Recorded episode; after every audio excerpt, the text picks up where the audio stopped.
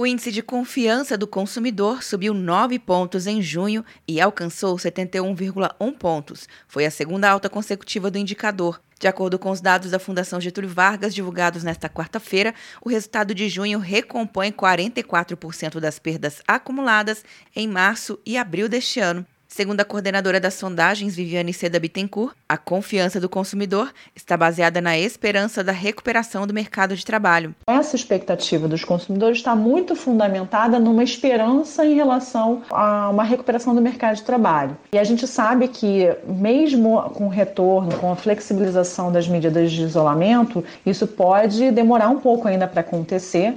E também, por outro lado, esses consumidores que estão com essa expectativa acabam ficando numa incerteza muito grande e aí sendo muito cautelosos em relação a novas compras, né? Então, principalmente compras de bens duráveis. O indicador que mede a satisfação dos consumidores com a situação atual da economia também aumentou após três meses de quedas consecutivas, mas ainda se mantendo em patamar baixo em termos históricos. Entre as classes de renda, houve recuperação da confiança para todas as famílias, principalmente a faixa de renda mais baixa, influenciada principalmente pela melhora das expectativas referente às finanças familiares e de melhores condições do mercado de trabalho.